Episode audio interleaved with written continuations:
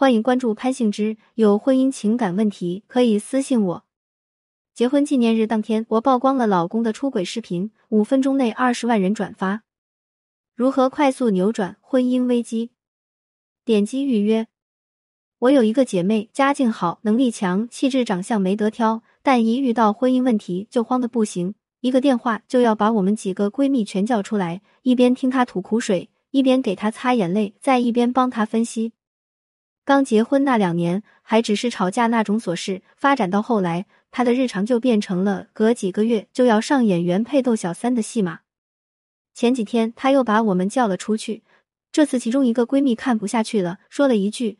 苍蝇不叮无缝的蛋，在场的人都沉默了。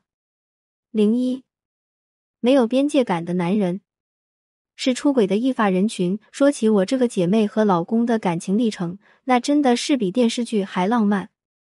两人是初中同学，毕业八年后在电影院偶遇，两人买的还是同一场电影。巧的是，还都是一个人去的。电影结束后，两人的浪漫之旅也就此开始。突如其来的表白。隆重的生日，一年的异国恋，男方偷着飞回来的惊喜，创意的求婚，盛大的婚礼，似乎一切按照完美的剧本，两人也顺利的结了婚。结果新婚没多久，姐妹就找我们哭诉，说结婚三个多月，两人就开始总吵架，而吵架的原因就是她发现了她老公和异性的大量暧昧聊天记录。一百天了解男女差异，读懂异性，引导爱人在家庭中付出。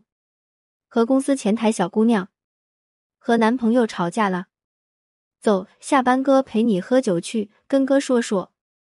和在知名外企老同学，你怎么现在越来越好看了？和上学那会儿是两种感觉了，更有气质了。和前公司同部门女同事，真怀念咱们几年前通宵开会的日子啊！那时候你未嫁，我未娶，错过了，哎。和现公司女同事。看你趴桌子上是不舒服了，用不用我去给你买点红糖水？姐妹哭诉，恋爱时没住一起，好多细节都没发现，而且当初跟他好也是因为他特别会说话，很招女孩喜欢。谁能想到他不是只逗我一人开心？质问时，对方竟然辩解说：“我从小到大都是这个说话方式啊，我这人就是爱开玩笑，幽默又不代表我会做什么。”我天天听你的话，按时回家，我也没时间出轨啊。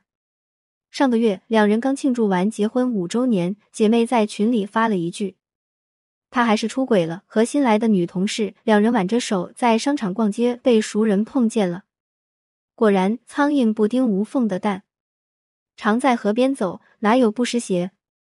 很多男人打着幽默暖男的旗号，和小姑娘们开着那些男男女女之间暧昧的玩笑。但实际都是一些没有边界的玩笑。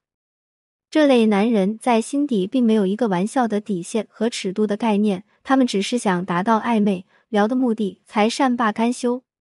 他们还有一个常用的理由：我只是关心一下朋友。这类男人往往打着朋友的旗号，在暧昧的边缘疯狂试探。这类人当中的已婚男会更明显。本着不拒绝、不负责，反正我已婚了的态度，随意开着没有边界的玩笑。假若对方也是个没有边界感的人，那出轨行为的发生就是早晚的事。闺蜜的这件事又让我想到，还有两类男人，他们没有花言巧语的特点，但也尤其招第三者的青睐，也是婚内出轨易发人群。零二，自控力差的男人，婚后也一样照单全收。安圆圆。三十三岁，结婚六年。圆圆是个外向、主动的女孩子，老公是个程序员，比较内向。当初两人相亲，圆圆对这个男生很满意，因为他就喜欢闷闷的男生，说找结婚对象就应该找性格互补的。即使后面的第二次、第三次、第四次见面都是圆圆主动约的男生，他也不在乎。就这样，两人在圆圆的主动带节奏下顺利结婚。但谁能想到，圆圆以为老公很吃她这一套，结果是在外也照单全收。那天，圆圆给加班到深夜的老公去书房送水果，进门的一瞬间，发现老公偷偷看着手机屏幕笑，一把把手机抢过来后，看到的是对面的女生在疯狂暗示：“你老婆在你身边吗？不在的话，我可要跟你说个秘密哦。”她不在，你说。我发现今天你给我们培训时候好帅啊！你要是没结婚就好了。你现在也可以当我没结婚呀。圆圆不敢相信，这还是那个看起来内向的老公吗？讽刺的是，当初他也是这么聊他的。圆圆老公这类男人可以说比较闷骚，虽然不主动出击，但自控力很差。他们对主动型的女生没有抵抗力，可以说是来者不拒，照单全收。他们算是出轨大军里比较佛系的，没有的话也懒得聊，有的话也不排除。零三，虚荣心太强的男人最会给出轨找借口。XCC 三十二岁，结婚七年，CEC 嫁给了校草级别的同班同学，两人郎才女貌。结婚后，CEC 老公经常跟他念叨。哪个哥们又找了个刚毕业的女友？哪个同学又娶了比自己小十岁的老婆？一开始她没往心里去，以为老公只是跟自己八卦。